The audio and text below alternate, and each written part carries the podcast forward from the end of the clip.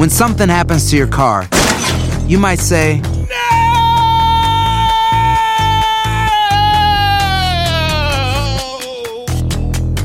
My car. but what you really need to say is something that can actually help. Like a good neighbor, State Farm is there. And just like that, State Farm is there to help you file your claim right on the State Farm mobile app. So just remember, like a good neighbor, State Farm is there. State Farm, Bloomington, Illinois.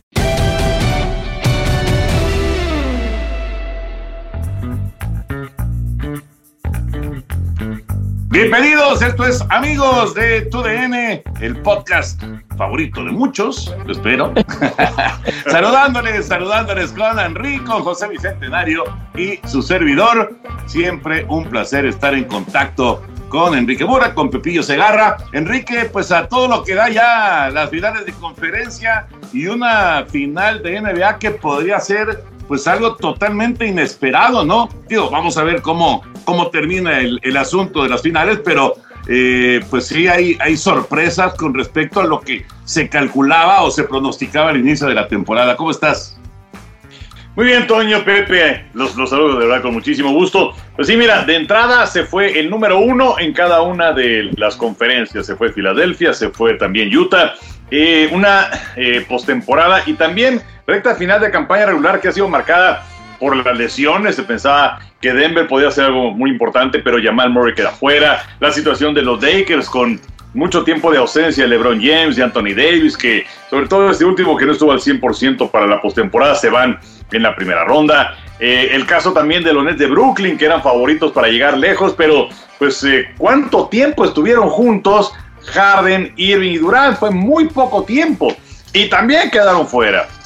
Entonces ahora pues tenemos la posibilidad de que esté el equipo de Atlanta en una final. Atlanta que la última vez que fue campeón, la franquicia jugaba en San Luis. Tenemos a Milwaukee, que la última vez que fue campeón fue hace 50 años. Tenemos a Phoenix, la última vez que estuvieron en una final fue en 1993. Y tenemos a los Clippers que nunca antes, de hecho, habían llegado a una final de conferencia. Entonces se ha renovado la baraja también con algunos jugadores eh, jóvenes que lo están haciendo estupendamente. Vamos a decir que es la sangre joven, la sangre nueva de la NBA.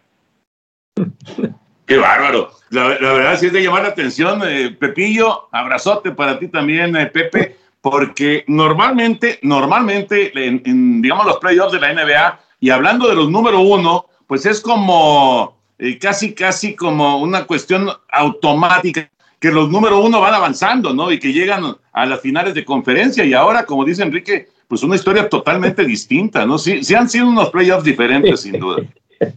Por supuesto que sí, un abrazo para ti, mi Toño, para el Enricón, para todos nuestros amigos que nos acompañan en el podcast. Y sí ha sido una etapa de playoffs muy particular, muy especial por lo que ustedes comentan que han quedado fuera, pues los favoritos, los que han llegado como número uno. Ya nos habíamos acostumbrado en los últimos años en que cada temporada los guerreros del Golden State ahí estaban para enfrentarse a los Cavaliers de Cleveland, aunque pues la racha del Golden State se rompió el año pasado cuando los Lakers y el calor de Miami llegaron a la final, pero pues también es destacado y es bueno tener, tener a otros equipos que, que llegan en esta ocasión tan lejos y pues vamos a ver finalmente cuáles son los que van a disputar el título. Oye, y sí, sí, Henry, sí es bueno eso, que cambie la baraja, eh, porque de repente nosotros cuando estamos en el base decimos, híjole, es que si llega, no sé, este, si llega Marlines o si llega este Tampa Bay, pues como que eh, a lo mejor el rating no es igual, a lo mejor el interés no es el mismo. ¿Cómo ves eso en la NBA? Pues mira, obviamente eh, hay equipos que atraen la atención y pues eh, tienes ahí a los Lakers y tienes a los Celtics y los jóvenes aficionados pues le van obviamente a Golden State. Pero fíjate, ahora que estabas diciendo de, de Miami, lo que pasa es que también depende que sean eh, historias que se vayan contando partido a partido y que se vaya alargando la serie, pensando en la serie final. Y ahora que mencionabas los Marlins, recuerdo que el juego 7 de la Serie Mundial en contra de los indios de Cleveland, que fue que 95, si, si no me equivoco. Nove, eh, 97, 97, 97. Bueno, ese séptimo juego, que además se va a extra innings y que lo pasamos en Canal 4, tuvo un rating espectacular. Entonces, eh, la cuestión es pues que la gente se vaya involucrando, que se vaya identificando con los jugadores, que no se acaben cuatro partidos, porque entonces pues no hay chance absolutamente de nada. Pero, eh, pues sí, o sea, piensas tener a lo mejor a un LeBron James, un Kevin Durant, un Steph Curry, pero yo creo que también es bueno esta, esta situación en donde pues tienes equipos que son llamativos. Eh, Atlanta, yo creo que los conocía el, el hardcore, ¿no? De, de, de los aficionados. Eh, y ahora ha sido pues esta presentación en sociedad de un Trey Young, por ejemplo, que es una auténtica maravilla, que además es de esos jugadores que impulsan a, a, jugar el básquetbol porque pues no es ni muy fuerte ni muy alto tampoco, desde luego para estándares normal, pues, pues sí es alto, ¿no? Pero, miren, sí. pero si te enfrentas a jugadores de 2'10, pues entonces eres, eres bajito. Eh, entonces, bueno, esta ha sido una situación interesante. Tienes a Milwaukee que lleva años picando piedra, que hace dos años se quedó en la final de la conferencia, ganaron los dos primeros en contra de Toronto, perdieron los siguientes cuatro y adiós, y eh, la campaña anterior en las semifinales de conferencia quedaron fuera, y tienes a los soles de Phoenix que se hicieron de muchos aficionados, por supuesto en las épocas de Barkley y todo esto, pero el año anterior fueron los mejores en la burbuja, terminaron con marca de 8-0, pero no se metieron a playoff o al play-in por la desventaja que tenían de la parte que se juega antes de irse a la burbuja. Y eh, por otro lado, bueno, pues tienes también a los Clippers, que aunque es un equipo desde el punto de vista frión, pero tienes a Kawhi Leonard y tienes a Paul George, eh, en fin, yo creo que, que sí son finales que pueden ser interesantes y sobre todo la gente se va a pegar a la tele si son eh, juegos dramáticos, si son partidos muy cerrados. Ah, no, definitivamente, y vaya que han estado los juegos muy emocionantes y lo que se espera debe de ser todavía mucho más, mucho más emotivo en, en esto de, de, la NBA. Y ahora que mencionaban de, de, los soles de Phoenix, si no mal recuerdo, mi Toño, mi Henry, pues también han acaparado la atención y, y seguidores en México porque recientemente se han presentado en nuestro país, en estos encuentros de campaña regular en uh -huh. la Arena Ciudad de México, han estado con este, si no mal recuerdo, si no me corriges, mi Henry Devin Booker, ¿no? Que es el, el jefe, ¿no? Entonces, pues han, han gustado aquí en la capital de la República y pues yo creo que deben de tener una buena cantidad de aficionados mexicanos los soles. Sí, sí, sí, por supuesto. Además, Booker también está en la historia de que su abuelo materno era mexicano. Ajá. Eh, bueno, hay una cierta identificación en ese aspecto. Eh, es un gran jugador que va a estar en los Olímpicos en Tokio y que además eh, trajeron a Chris Paul, que pues ha sido ese catalizador, ese jugador importantísimo con esa cuota de experiencia eh, y es una auténtica amenaza, Paul. Entonces, eh, la verdad es que sí es muy, muy interesante todo esto de, de estos playoffs, que no tenemos a los eh, típicos equipos, uh -huh. pero tampoco es una baraja gris, que también hay muchos equipos grises en muchos deportes, ¿no? Sí, sí, de acuerdo, de acuerdo. Bueno, pues ya lo saben, la NBA está ya en la recta final y tenemos ya en este momento a través de TUDN en Canal 9 transmisiones eh, depende cuando vean esto, este podcast, pero bueno, eh, todavía la final de la conferencia del Este, hasta donde llegue, la tenemos en Canal 9 y después todos los partidos de la gran final de la NBA también por Canal 9. Así que tenemos una gran cobertura de NBA. Hablando acerca de Fórmula 1, eh, ¿qué, tan, ¿qué tan normal, eh, sobre todo ustedes que son mucho más metidos en, en, en el automovilismo, ¿qué tan normal es que de repente falle eh, el, grupo de pits, como le pasó el domingo a Checo Pérez? Porque yo he leído eh, mucho, muchas reacciones, ¿no? Todo tipo de reacciones. Eh, hay, mucha gente que está realmente enojada porque le cuesta a Checo Pérez probablemente el podium, esa parada de pits que tuvo con, su equipo de Red Bull, que no funcionó como normalmente lo hacen, ¿no? Con una maquinita que inmediatamente hace el trabajo y, y, sale el piloto. ¿Qué tan común es que haya una falla, eh, o por lo menos cierta lentitud en los pits? Pepillo, por favor.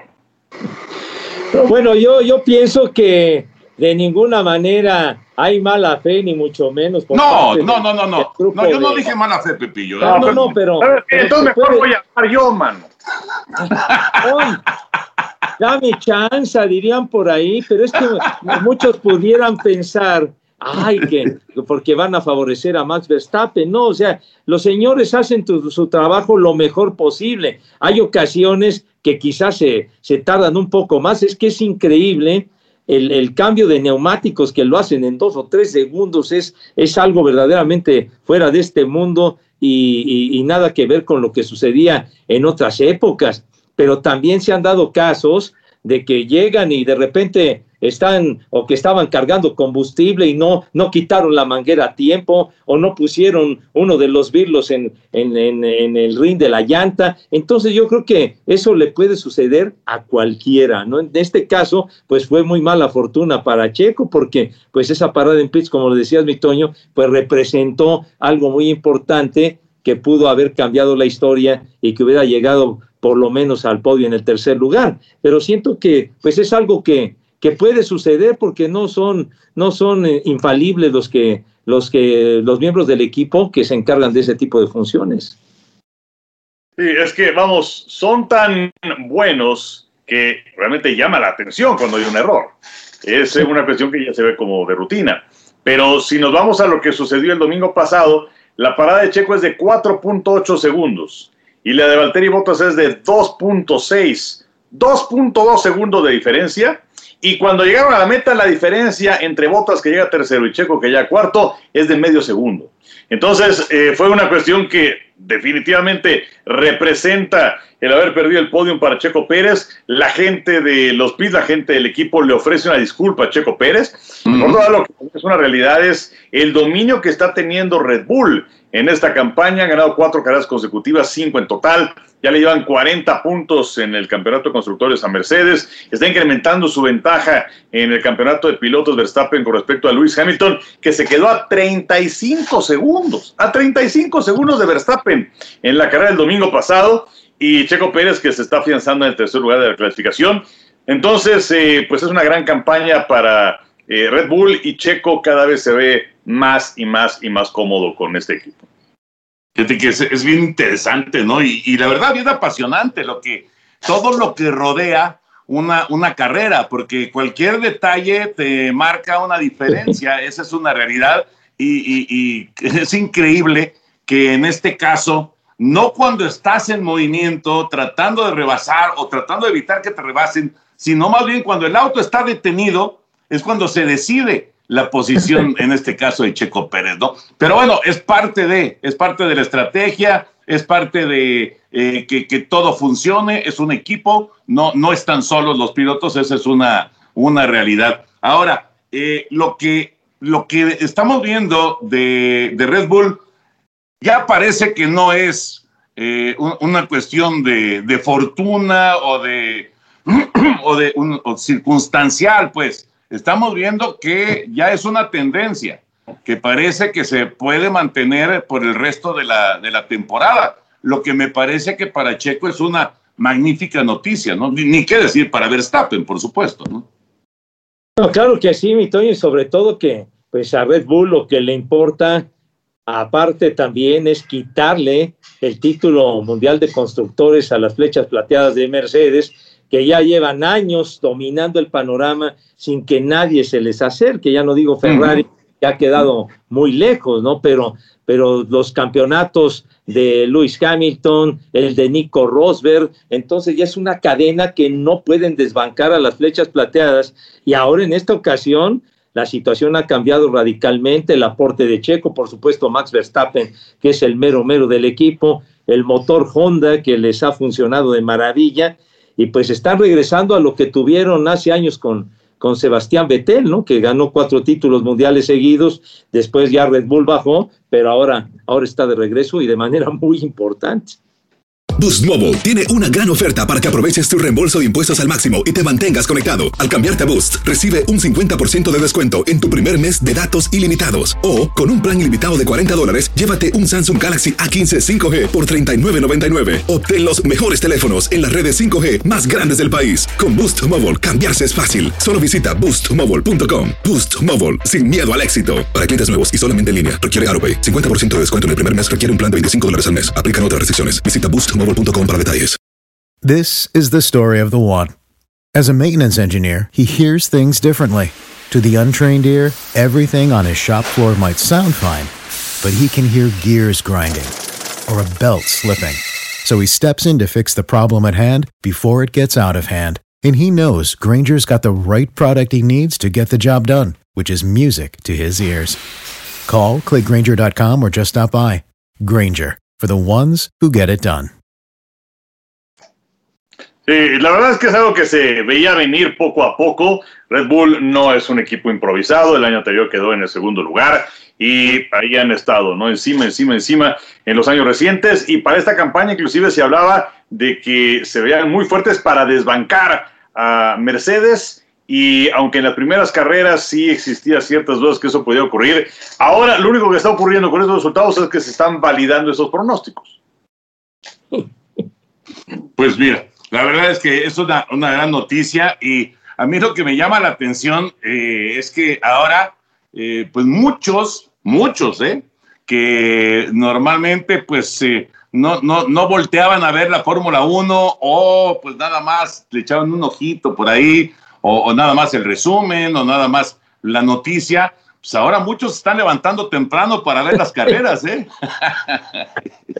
Sí, lo que pasa es que es eh, que una década de Checo Pérez en la Fórmula 1, pero eh, hasta ahora, porque tuvo ese paso por McLaren, pero pues él estaba muy verde, no nada más en cuanto a su condición de piloto, sino también, digamos que en cuanto a, a, la, a la, azotea, ¿verdad? En cuanto a la mentalidad. y, y, bueno, vi una serie de, de, problemas ahí, el papá que se metía mucho, y pues eh, vino este, de donde estaba, pues lo bajaron tres escalones, ¿no? Y bueno, fue finalmente ganando posiciones y ahora eh, se ha ganado también la confianza de su coequipero Max Verstappen, que dice que lo quiere tener por mucho tiempo más. Eh, Checo nada más tiene contrato por este 2021, pero eh, pues eh, parece que podría existir la posibilidad de que se quede con esta escuadra durante más tiempo y se tiene un piloto contendiente. Entonces, si tienes un piloto contendiente que puede estar peleando por el podium y en una de esas gana una carrera, pues obviamente que la gente los va a ver. Sí, sí, sí. Y es que eh, tiene razón, Antonio, se había vuelto pues muy repetitivo, ¿no? Cada carrera la ganaba Luis Hamilton o Nico Rosberg, o, Hamilton y Valtteri Bottas, el 1-2, como fuera, y, y, siempre ganando los mismos, pues eso como que de repente causa un hastío en los aficionados, que dicen, ya va a ganar Hamilton, ya va a ganar Bottas, no pasa nada. Pero ahora es muy distinto, ahora el interés de la afición porque está Checo Pérez con un auto ya verdaderamente contendiente con un vehículo que puede ganar una carrera, ya se despiertan más temprano. Y esto, y esto me, me recuerda lo que sucedió con Adrián Fernández. Adrián Fernández en, en su época en, en, el IndyCar con esos pilotazos de primera y dándoles la pelea como acostumbraba el cuate, como se le conoce a Adrián, el, el, el IndyCar cobró una, notoriedad y una importancia en nuestro país tremenda. O sea, era mucho más emocionante ver el IndyCar que ver la Fórmula 1, definitivamente. Y además Adrián peleando con Castro Neves y con Tony Canan y, y, con todos esos, el Paul Crazy, que era terrible. Paul Crazy era Paul Tracy, ¿verdad? Pero era el Crazy porque se las gastaba muy fuerte. Así que yo creo que me hace recordar mucho ese interés que levantó Adrián ahora con, con Checo y con un auto que verdaderamente puede pelear. Pues está, la verdad está, está bien, bien atractivo. Viene eh, este domingo otra vez Austria. Eh, esto de, de, de repetir eh, en, el, en, el, mismo lugar, eh, ¿tiene alguna situación positiva o negativa para los pilotos y para los equipos o realmente no tiene importancia? Pues mira, yo creo que le viene muy bien a Red Bull otra vez, porque pues además es un equipo austríaco, entonces está en casa. Uh -huh y se vieron impresionantes eh, en la carrera del domingo anterior. ¿Y por qué es que se da esto? Porque originalmente una de estas fechas iba a ser en Canadá. Sin embargo, por la cuestión del coronavirus y también por los protocolos sanitarios y por la cuarentena, era imposible que fuera la gente a Canadá. Y entonces esa fecha se la dieron a Estambul, en Turquía. Pero resulta que también la cuestión del coronavirus estaba tremenda y entonces se la quitaron a Estambul y por eso es que viene ese ajuste en el calendario que viene en Francia, luego las dos carreras en Austria y luego van a ir al circuito de Silverstone en Gran Bretaña, que por cierto se dice que van a ir 140 mil personas a esa carrera. Entonces, bueno, definitivamente le conviene a, a Red Bull el desarrollo de, de esta carrera ahí en, en casa. Y, y, por cierto, hace un momentito que decías de levantarse temprano, hubo un tiempo que hice carreras de Fórmula 1. Eh, fueron como tres años, cuatro, ya no me acuerdo cuántos. Pero bueno, originalmente las hacíamos, yo que sé, a las 2 de la tarde, no, no sé a qué hora se pasaban. Ya, diferidas, por supuesto. Yo no quería saber el resultado. Pero de pronto uno de mis compañeros empezó a decir, no, yo creo que Schumacher, Schumacher empieza a tener problemas. Eso significa que una vuelta después, el coche de Schumacher con el motor roto. ¿Cómo le hizo este hombre? O sea, es pago. Y entonces, eh, digamos que se repitió esto algunas ocasiones, tanto que llegó a causar un escosor en la producción, porque pues dices, ¿cómo le hacen? Pues obviamente ya tenía el resultado ya sabía cómo estaban pasando las cosas. Entonces, para que eso ya no se repitiera durante dos temporadas o tres, no sé cuántas, hacíamos las carreras en vivo, lo cual significaba estar en Televisa en domingo a las 5 de la mañana, ¿no? Cosa que era una verdadera chula.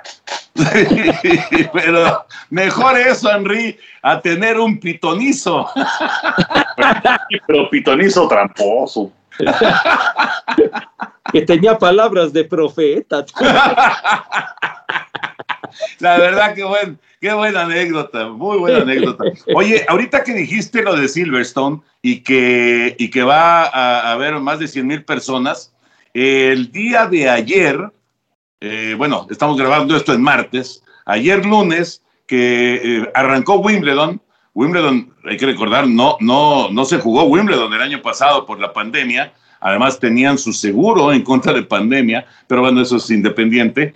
Pero ayer que arrancó, ayer lunes que arrancó, hubo una ovación tan, tan emotiva, tan sentida, tan, tan padre para la mujer que estuvo al frente de todos los científicos que encontraron la, la, la vacuna de AstraZeneca, la, la, vacuna inglesa. Híjole, qué momento, en serio, qué momento se vivió en Wimbledon con esa ovación, independientemente de, de, que Djokovic ganó, de que Sisipas perdió, en fin, en el arranque de Wimbledon, que regresó Wimbledon, ese momento es, eh, yo creo que es como, como si nosotros nos quisiéramos proyectar, y, y, yo estoy seguro que a ti, Henry, y a ti, Pepillo, les pasa lo mismo, y, y, y realmente querer abrazar y, agradecerle a esta gente, obviamente los doctores, enfermeras, toda la gente que ha estado en la, en, en la línea de batalla, pero también a los científicos, ¿no? Los científicos que han luchado y que han hecho en tiempo récord esto de la vacuna, ¿no? Y entonces fue, híjole, fue tan padre de verdad que me encantó la imagen. Yo creo que es una de las, de las mejores imágenes dentro de, de, un, de, del ámbito deportivo, pues, que se han vivido en el 2021.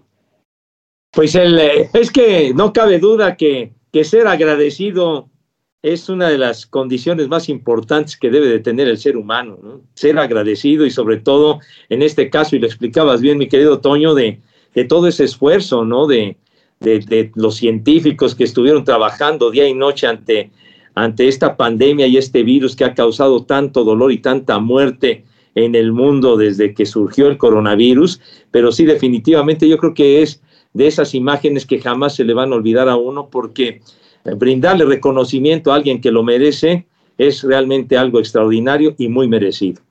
Sí, sí, sí. sí. Y, y además... Eh hay gente que dice, bueno, es que no le tengo confianza a la vacuna porque la sacaron demasiado pronto y sabemos que hay varias vacunas, unas más efectivas que otras. Pero eh, lo que pasa es que quizás nunca antes en la historia de la humanidad, eh, por un lado, había existido tanto fondeo, porque luego el problema es la cuestión de los dineros. Claro. Entonces, habían recursos ilimitados para trabajar en la vacuna. Y luego, las mejores mentes, las mentes más brillantes de este planeta estaban trabajando en común para encontrar esta vacuna. Entonces, eh, por supuesto que es algo importantísimo este logro. Eh, son vacunas eh, prácticamente todas confiables.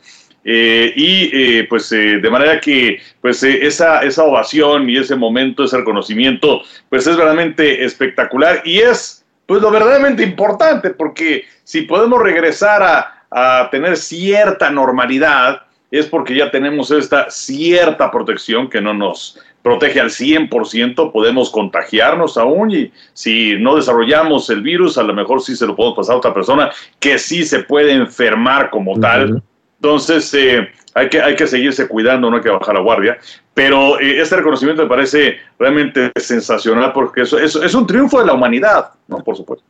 Sí, la imagen, yo creo que es la imagen del año, ¿no? Digo, y, este, en, este caso es AstraZeneca, pero bueno, sería lo mismo con Pfizer o con la Sputnik o lo que, la, que me diga, ¿no? Con estos hombres que son, son auténticos, auténticos héroes. Bueno, antes de, ir, de pasar al béisbol, y no sé si Henry trae tema de NFL también, porque ya ni le di chance de, de comentarlo porque nos fuimos directamente a la NBA. Pero bueno, antes de ir con el béisbol, José Bicentenario va a abrir su baúl, así que adelante, por favor.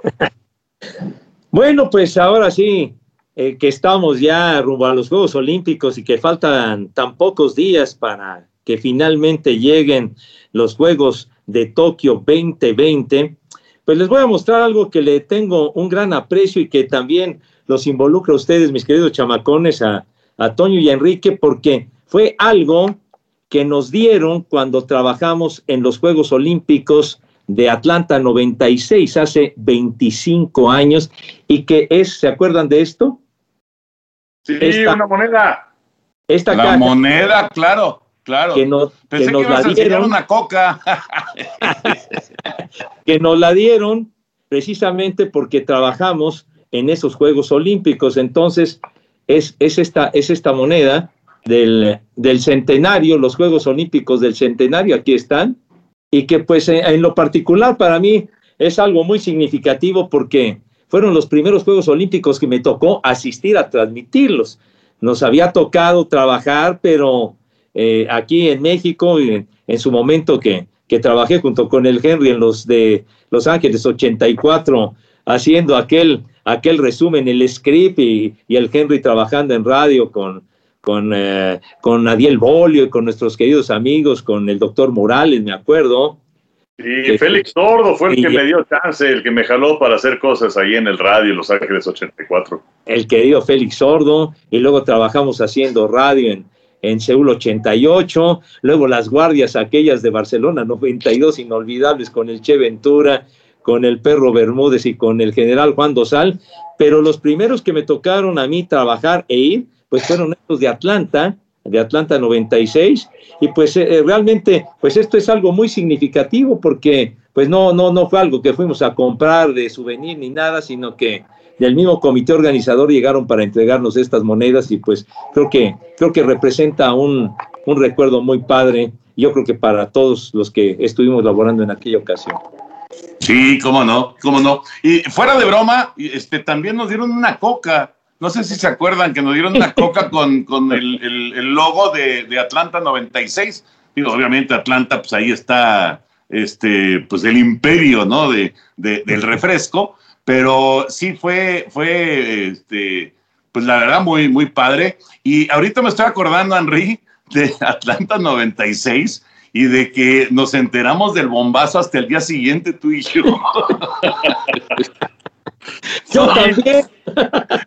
y Pepe, pero es que creo que eh, nosotros estábamos juntos, Enrique.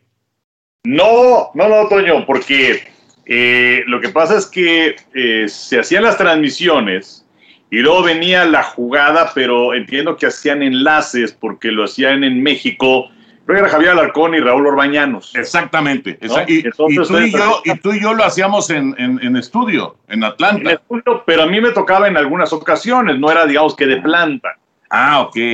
Y nosotros eh, estábamos en, en unos eh, eh, edificios, unos departamentos. Sí, muy cierto, yo estaba con Murrieta, claro.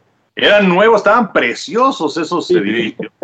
Y, este, y yo compartía cuarto con Roberto Sosa, que además fue algo muy curioso porque pues había que ir que, que al súper, ¿no? Y comprarte tus cosas y, y luego les platico de Toño en el súper, eso viene después. Pero Ya no eh, platiques eso, no platiques eso, Henry. Toño, es, es, es- hay que decirlo para que no se haga. Pero bueno, eh, el caso es que, este, pues sí, bueno, íbamos al súper, bueno, ya lo voy a decir una vez. Y hubo una ocasión, es que ter- terminamos de trabajar 12 de la noche, una de la mañana, entonces Ujú. ahí vamos al súper. Y entonces, este, pues ahí todo, todo el mundo viene con sus, con sus bolsas. Y en eso venía también Claudia Esteban, nuestra compañera y especialista en gimnasia, venía cargando sus bolsas, pero las de Toño también. Y ahí venía, ahí veníamos todos, y además nos tomaron ahí, este, ¿no? Para hacer un, un- un- pues una, una notita de color para el día siguiente. Y, Toño atrás de Claudia con las manos en las bolsas. a todo. Nunca me di cuenta, iba yo dormido, ya iba yo dormido, la verdad. Bueno, creo- Claudia creo que sí se dio cuenta, pero muy buena. Pero el caso es que compartíamos cuarto Roberto Sosa y yo, y entonces íbamos al súper y el primer día Roberto Sosa, espectacular, o sea, me despierto y empieza a oler rico. Roberto Ajá. Había hecho huevito y no sé qué tanto, o sea, un desayuno sensacional. El segundo día me tocaba a mí. Entonces, pues, pues hice unos sándwiches, ¿no? Buenos, pero sándwichitos. Ya el tercer día se acabó el amor, ya no hubo nada. Estuvo, eh, estuvo bueno esto de, de- de los departamentos. Y entonces recuerdo que ya había regresado al, al, este, al departamento y Roberto ya estaba dormido. Igual cada quien con sus horarios, en fin, ¿no? Y además Roberto y yo nos fuimos de avanzada como dos o tres semanas antes a Atlanta. Y, este, y entonces yo estaba viendo la transmisión de NBC, me acuerdo que estaba en partido de boli, y de pronto dicen en NBC, en este momento hacemos un cambio drástico en la programación, porque acaba de pasar esto. Y ya me doy cuenta de lo que sucedió en el Parque Centenario, pero no sé, como que no se le dio tanta relevancia, o a lo mejor yo no se la di, yo lo vi como un, una cuestión eh, aislada, y ya, pues apagué la tele y este, pues a dormir. Y al día ya, ya me di cuenta de, de toda la conmoción que se había armado. No sé cuál fue la experiencia de ustedes. No, yo me enteré en la mañana, la verdad. Yo también. Yo, yo También. estaba en la meme, sinceramente. ¿eh? Tenemos un olfato de reporteros brutal. Yo también me, me enteré en la mañana, pero quizá en ese momento no le dimos la relevancia que, que realmente tuvo el hecho y que repercutió en la cantidad enorme de barricadas que pusieron para que nos pudiéramos trasladar y entrar a los distintos escenarios donde teníamos, eh, donde teníamos lugar para, para transmitir y para Se entrar. puso incómodo, se puso incómodo el tema. no, no, había que, que pasar acá y luego por allá y por aquí, por allá se tardaba uno muchísimo. Luego también el transporte, batallábamos bastante porque en realidad el metro, que nos servía mucho para transportarnos, llegaba un momento que era insuficiente para tanta gente. En fin, se- la, la cosa se puso bastante pesadita, sobre todo con aquellas barricadas, ¿se acuerdan? Oigan, y por cierto, eh, decían, eh, bueno, fue ahora sí que una, un- uno de esos rumores que se sueltan que, eh, que prácticamente a media cuadra de donde estaban esos departamentos que vivía Elton John, ¿no? Eso decían. Sí, sí, sí, sí, la verdad, este, pues no sé, nunca lo comprobé, no sé quién lo dijo, pero sí me acuerdo que también ahí abajito muy cerca estaba aquel restaurante Longhorn, Ajá.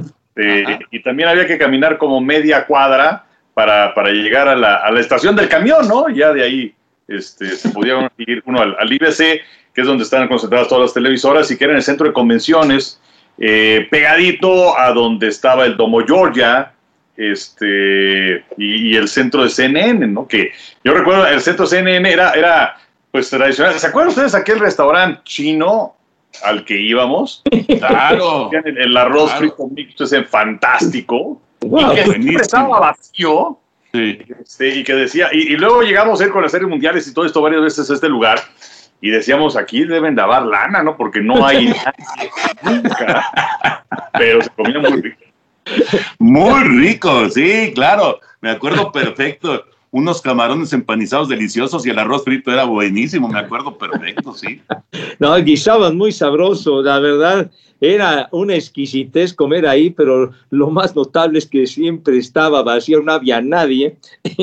y, luego que íbamos al centro de CNN y pegadito estaba el, el, OVNI, que, donde se desarrollaba el, el voleibol, que llegamos a transmitir, Toño, llegamos a transmitir ahí. Ahí me tocó muchas veces transmitir ahí en el OVNI y se, y se batallaba para poder entrar.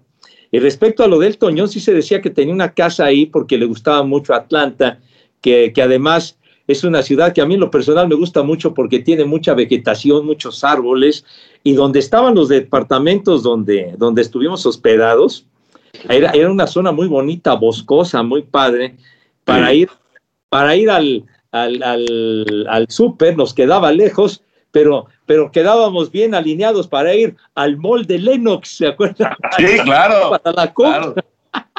Sí, por supuesto. Por su... No, y además, también tú, tú, debes de tener pues un recuerdo muy grato de Atlanta, Pepillo, porque hay una estatua tuya ahí. ¿Te acuerdas, Henry, de que tomamos una foto con Pepillo, pero eso fue ya mucho después, y Pepillo señalando hacia el centro, hacia downtown, así señalando, y, pareció una estatua. Y cómo no, que, que, fue, fuimos a hacer unos promos para el Super Bowl que iba a ser en Atlanta hace que cuatro años, una cosa así, tres. Y este, pues sí, por ahí andábamos que en el Parque Centenario y no sé qué. Efectivamente, ahí, Pepillo, que fue cuando eh, eh, nos consiguieron boleto la gente de la NBA México para ir a ver un partido de Atlanta, creo que era contra Golden State. Ajá, sí. Y entonces fue cuando Pepe, pues este, la siesta, la siesta. Otra vez con lo mismo. La siesta, Pepillo. la siesta del justo. No, no, no, no. Eso de dormir el sueño de los justos es otra cosa. No, dije, dije siesta. No dije nada más. Ya, en alguna ocasión platicamos en el podcast de toda, de todo el periplo para llegar aquella mañana para, para grabar eh, lo, relacionado al Super Bowl porque teníamos un horario de las 8 de la mañana a las 12, una cosa así, y por eso fue una salida de madrugada aquí en México, etcétera, etcétera. Pero, pero, pero bueno, sí, sí fue algo especial. Creo que la estatua era del que fundó la Coca-Cola, me parece. Ahí estaba yo junto con él, con mi compadre, ahí estaba yo. que por cierto, hablando de la Coca-Cola, porque esos Juegos Olímpicos del Centenario debieron haber sido en Atenas. Claro, Pero pues la cantidad de billetazos que soltaron en Atlanta fue impresionante y por eso es que los juegos fueron en Atlanta y hasta el 2004 en Atenas. Exactamente. Oigan, muchachos, y el, el calor que hacía, la, la humedad, pernoctábamos en el mismo edificio. ¿Cómo? Y, pernoctábamos, pues, que estábamos. O sea, tú eres el que en lugar de ir al hospital vas al nosocomio con el galeno. Eh, oye, déjame adornarme, por favor, mi gente. Exacto, Pepillo. Que, estábamos ahí. Es martes, Pepe, no es domingo. Ah, bueno, estábamos ahí y decía el Henry de la esquina para tomar el camión, muy cierto, pero, pero lo que recuerdo mucho es de que, pues ya, ya terminaba uno, ya vamos a trabajar, ya se, bañaba uno, todo listo, nada más llegaba uno a la esquina y estabas empapado en sudor de la humedad brutal que había en Atlanta, me acuerdo bien. Sí. Bueno, pues todo esto llegó por el eh, baúl de José Bicentenario y un muy bonito recuerdo de Atlanta, sí. Muy, muy bonito recuerdo, la verdad. Muy padre la moneda, muy padre. Yo ahí la tengo también guardada. Me supongo que Henry también la tendrá este, bien, a, buen resguardo, por aquello de hablar correctamente el español. A buen resguardo. A buen recuerdo, exacto, exactamente. Está muy padre, Pepillo, muy padre. Cierra tu baúl, Pepillo, por favor. Sí, señor. Ciérralo. ya, no, Pepillo, pero no te vayas, nada más ciérralo. No, aquí estoy, aquí sigo, mi querido Henry, aquí estoy. bueno, béisbol, béisbol de grandes ligas, Henry y Pepillo. En el béisbol de grandes ligas, ¿Qué destacamos de la, de, la semana? ¿Qué onda con los Yankees de Nueva York? Que no pueden con los Mediarrojas de Boston. Sí, han jugado seis veces en el año y Boston les ha ganado los seis. Los barrieron en el Bronx el, pasado fin de semana, los barrieron en el Fenway. Inclusive le pegaron durísimo a Garrett Cole en el partido del domingo. Eh, y bueno, pues, ¿qué es lo que pasa? Que Boston está jugando muy bien, no es una casualidad, no es una sorpresa. Y los Yankees con subidas y bajadas muy pronunciadas en esta temporada. Vamos a ver si es que le alcanza a los Yankees, porque por lo pronto ya no nada más están detrás de Boston, de Tampa, sino que también detrás de Toronto. Ya, y sobre todo que Boston se está vengando porque el año anterior, en el año de la pandemia, los Yankees los trajeron, pero de pilar a poste, fue un dominio brutal de los bombarderos del Bronx sobre los Medias Rojas el año pasado, y ahora la situación eh, se ha revertido totalmente, y es algo sorpresivo porque en realidad, empezando la campaña, no se daba ni tres pesos por los Medias Rojas de Boston, esa es la verdad. Es cierto, es cierto. Los, gran- los grandes favoritos, Toño, pues los Yankees, definitivamente. Y Tampa, que ya sabemos que cómo se las arregla Kevin Cash, pero ahí están arriba.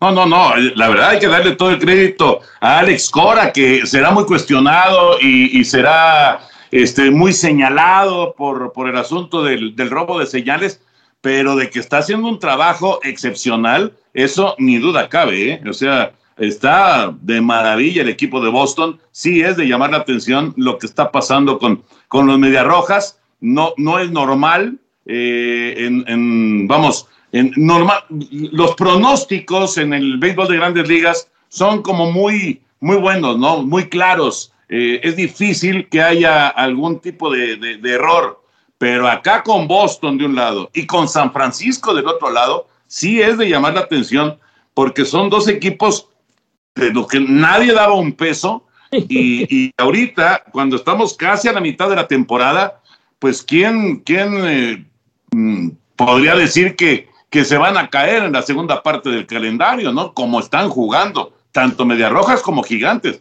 Va a ser bien interesante lo que, lo que pase con ellos, ¿no? Pero bueno, es una, es una realidad que eh, los Yankees de Nueva York van a tener que ir al mercado, no les va a quedar de otra, van a tener que ir al mercado a buscar picheo abridor, Henry. No, no hay forma de que este equipo se pueda mantener solamente con Garrett Cole como pitcher confiable. Y hasta a Cole le cayeron a palos los Mediarrojas de Boston el fin de semana. Sí, de acuerdo, Toño. Y bueno, ya este, empiezo a sentir cierta presión de la producción. Pero eh, bueno, tres cositas rápidas del base. Boost Mobile tiene una gran oferta para que aproveches tu reembolso de impuestos al máximo y te mantengas conectado. Al cambiarte a Boost, recibe un 50% de descuento en tu primer mes de datos ilimitados. O, con un plan ilimitado de 40 dólares, llévate un Samsung Galaxy A15 5G por $39.99. Obtén los mejores teléfonos en las redes 5G más grandes del país. Con Boost Mobile, cambiarse es fácil. Solo visita boostmobile.com. Boost Mobile, sin miedo al éxito. Para clientes nuevos y solamente en línea, requiere AroPay. 50% de descuento en el primer mes requiere un plan de 25 dólares al mes. Aplican otras restricciones. Visita para detalles.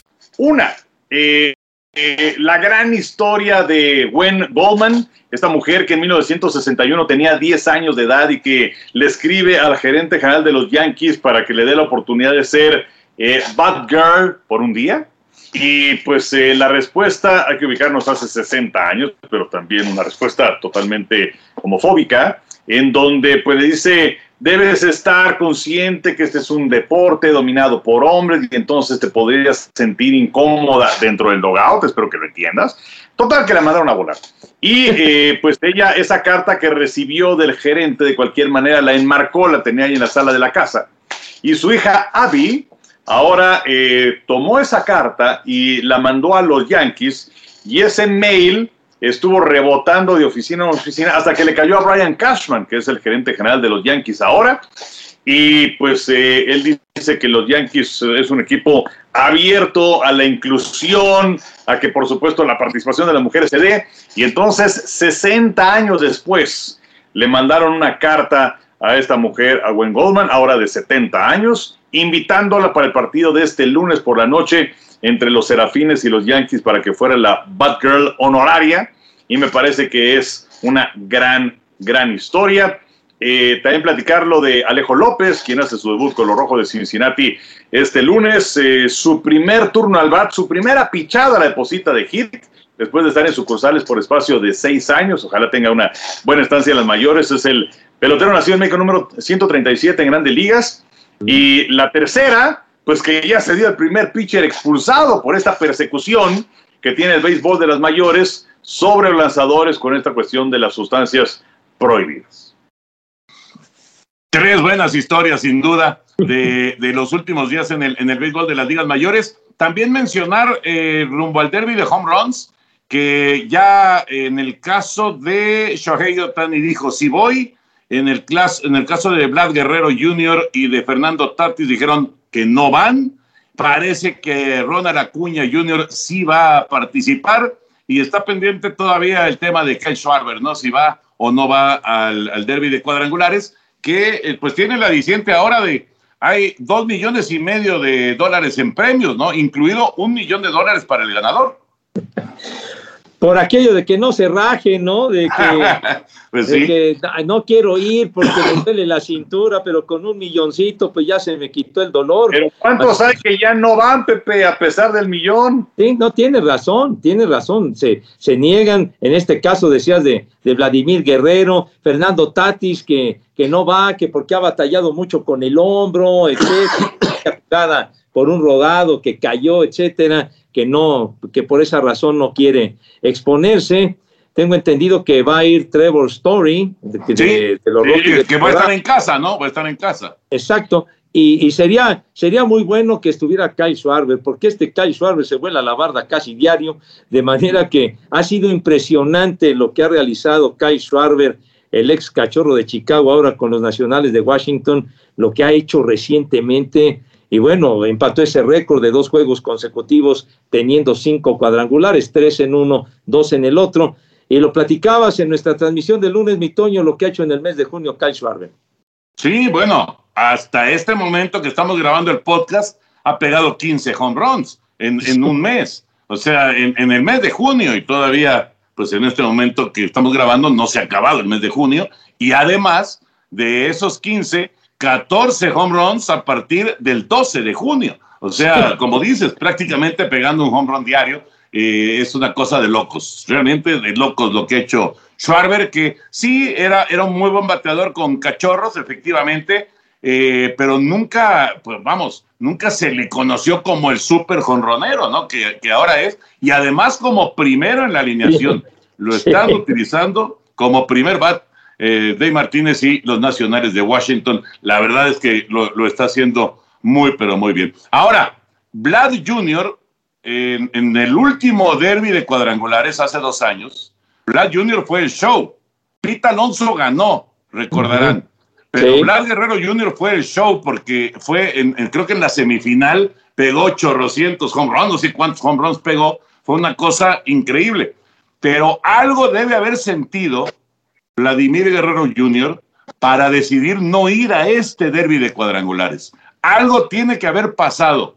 No sé si en su ritmo bateador o alguna molestia física inclusive que tome la decisión de no ir a este derby de home runs. Debe ser algo así. Recuerdo cuando Aaron George fue, que era novato, que tuvo una gran primera parte de la campaña, fue al de cuadrangulares y en la segunda parte de la temporada no le fue bien. Y él le achacaba todo esto al derby de home runs. Entonces, yo creo que si ya vivió la experiencia Vladimir Guerrero, pues bueno, pues se la puede brincar. El caso es que por ahora tenemos a cuatro que ya están confirmados. Pita Alonso de los Mets, está, como se mencionaba, Shohei Otani de los Serafines, eh, también aparece Trevor Story de los Rockies y Trey Mancini de los Orioles de Baltimore. Correcto. Mancini, qué historia también, Pepillo. Sí. La de Mancini, ¿no? Que eh, venció el cáncer y regresó y está jugando de maravilla. Claro, los Orioles pues no van a ningún lado, pero él está jugando muy bien.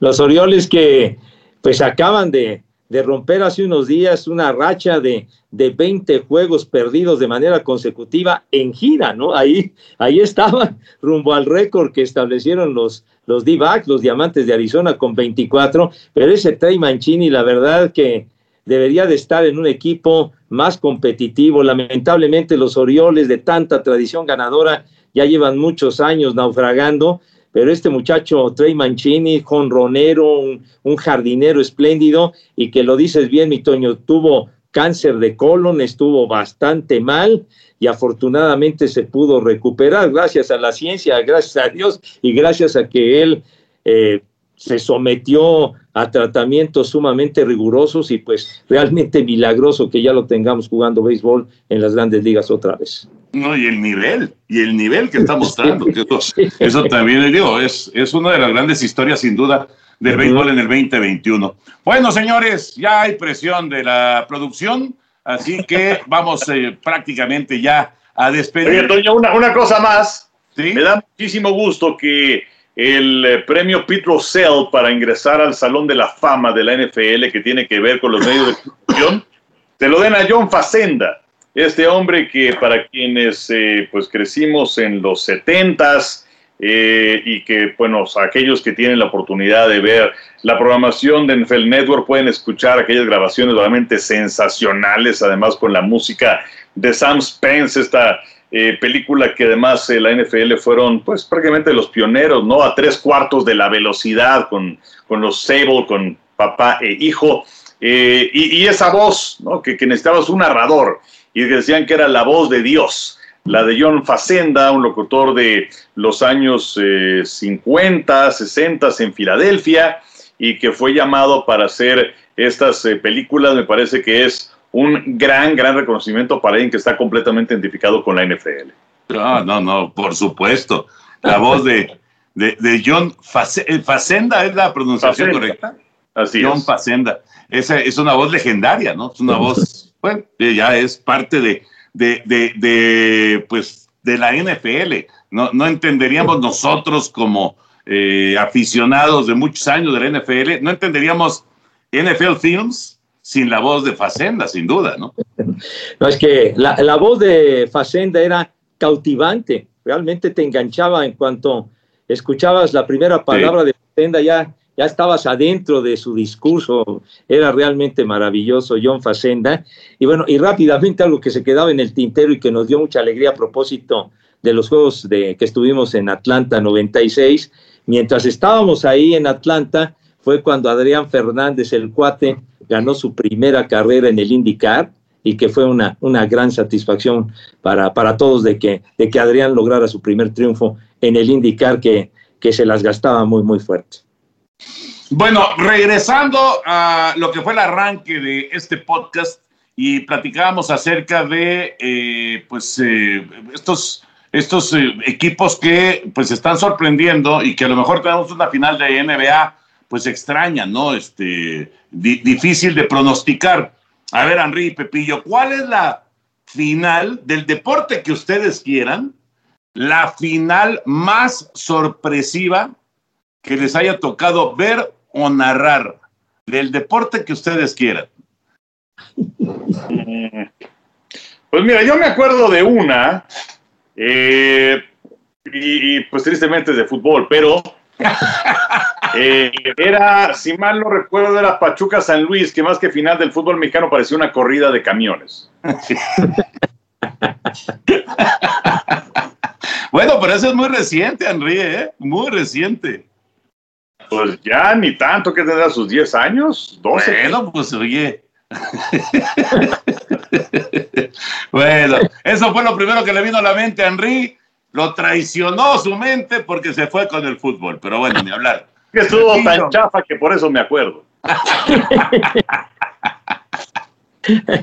bueno, yo, yo me acordé luego, luego de aquella, pues, pues no fue una final, pero fue algo muy significativo, muy importante, aquella serie Copa Davis en el club alemán en 1986 cuando México, contra todos los pronósticos, se iba a imponer a Alemania Federal, que venía con Boris Becker siendo lo máximo en el 85. Boris Becker había ganado Wimbledon a los 17 años, el más joven en la historia. Luego llegan a la, final de la Copa Davis, que jugaron contra Suecia, si no mal recuerdo, en ese 1985. Vino Boris Becker, etcétera. Y entonces, pues se suponía que Alemania Federal le iba a ganar a México. Y sin embargo, México ganó. A ti te tocó, Toño, esa serie en la tele y a mí sí. me tocó, a mí sí. me tocó narrarla en el radio. Pasamos todos los, los juegos en, en XX, me acuerdo con Roberto Chávez, que fue del equipo Copa Davis, me tocó eh, transmitir con él. Y a ti te tocó, y te acuerdas, la emoción increíble, porque Becker ganó, ganó sus dos juegos de individuales a. Pancho Maciel y a, y a Leo Lavalle, pero la clave fue, como siempre, el, el juego de dobles, el punto de dobles, con Fernando Pérez Pascal y, y Leo Lavalle, que le ganaron a Becker y a Andreas Maurer. Y luego el final, Toño, que hasta tuvimos que irnos eh, eh, al día siguiente, el lunes, para, para el juego decisivo de Westphal y, y Leo Lavalle. Claro, claro, me acuerdo. Toño, Toño. Pepe, yo, yo quiero levantar la mano eh, y, y en este momento hacer una amonestación al señor Segarra, porque se salió completamente de contexto. Esta es una eh, gran anécdota y una gran sorpresa en el mundo del deporte, pero la pregunta fue final sorpresiva. O sea, Pepe se hizo afuera de la vacinica. Yo hice la aclaración desde el principio, señor. No, Pepe, pero bueno, ok, la anécdota, ok.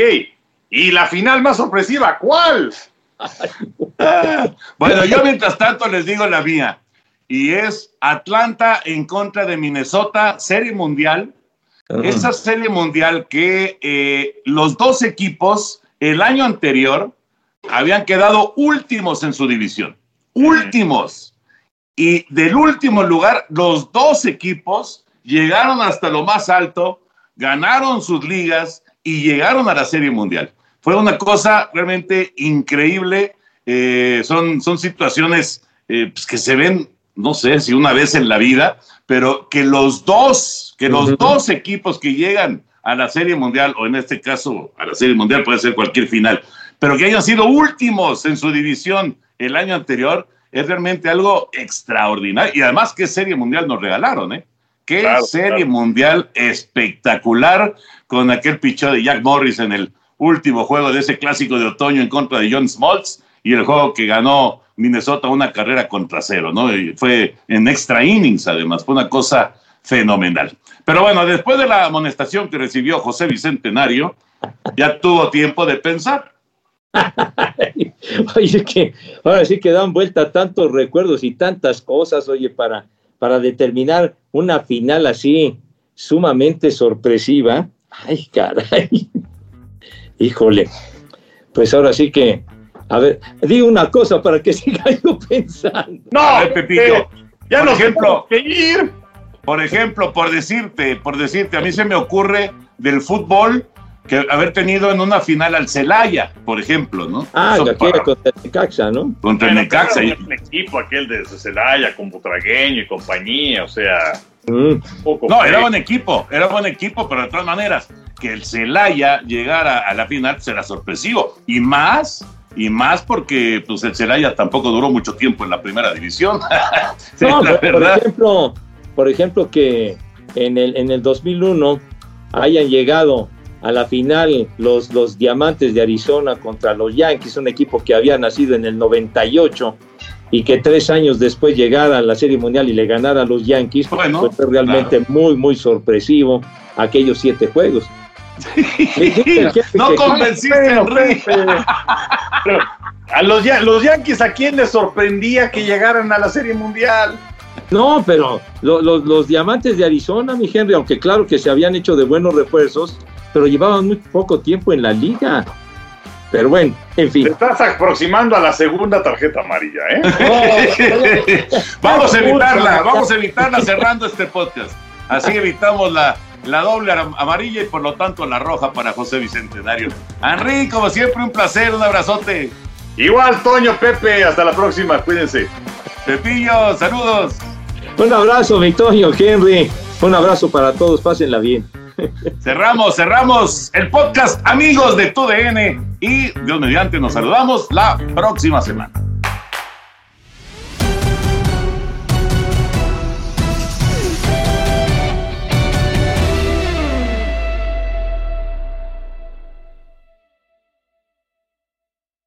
Boost Mobile tiene una gran oferta para que aproveches tu reembolso de impuestos al máximo y te mantengas conectado. Al cambiarte a Boost, recibe un 50% de descuento en tu primer mes de datos ilimitados. O, con un plan ilimitado de 40 dólares, llévate un Samsung Galaxy A15 5G por $39.99. Obtén los mejores teléfonos en las redes 5G más grandes del país. Con Boost Mobile, cambiarse es fácil. Solo visita boostmobile.com. Boost Mobile, sin miedo al éxito. Para clientes nuevos y solamente en línea, requiere AroPay. 50% de descuento en el primer mes requiere un plan de 25 dólares al mes. Aplican otras restricciones. Visita boostmobile.com para detalles.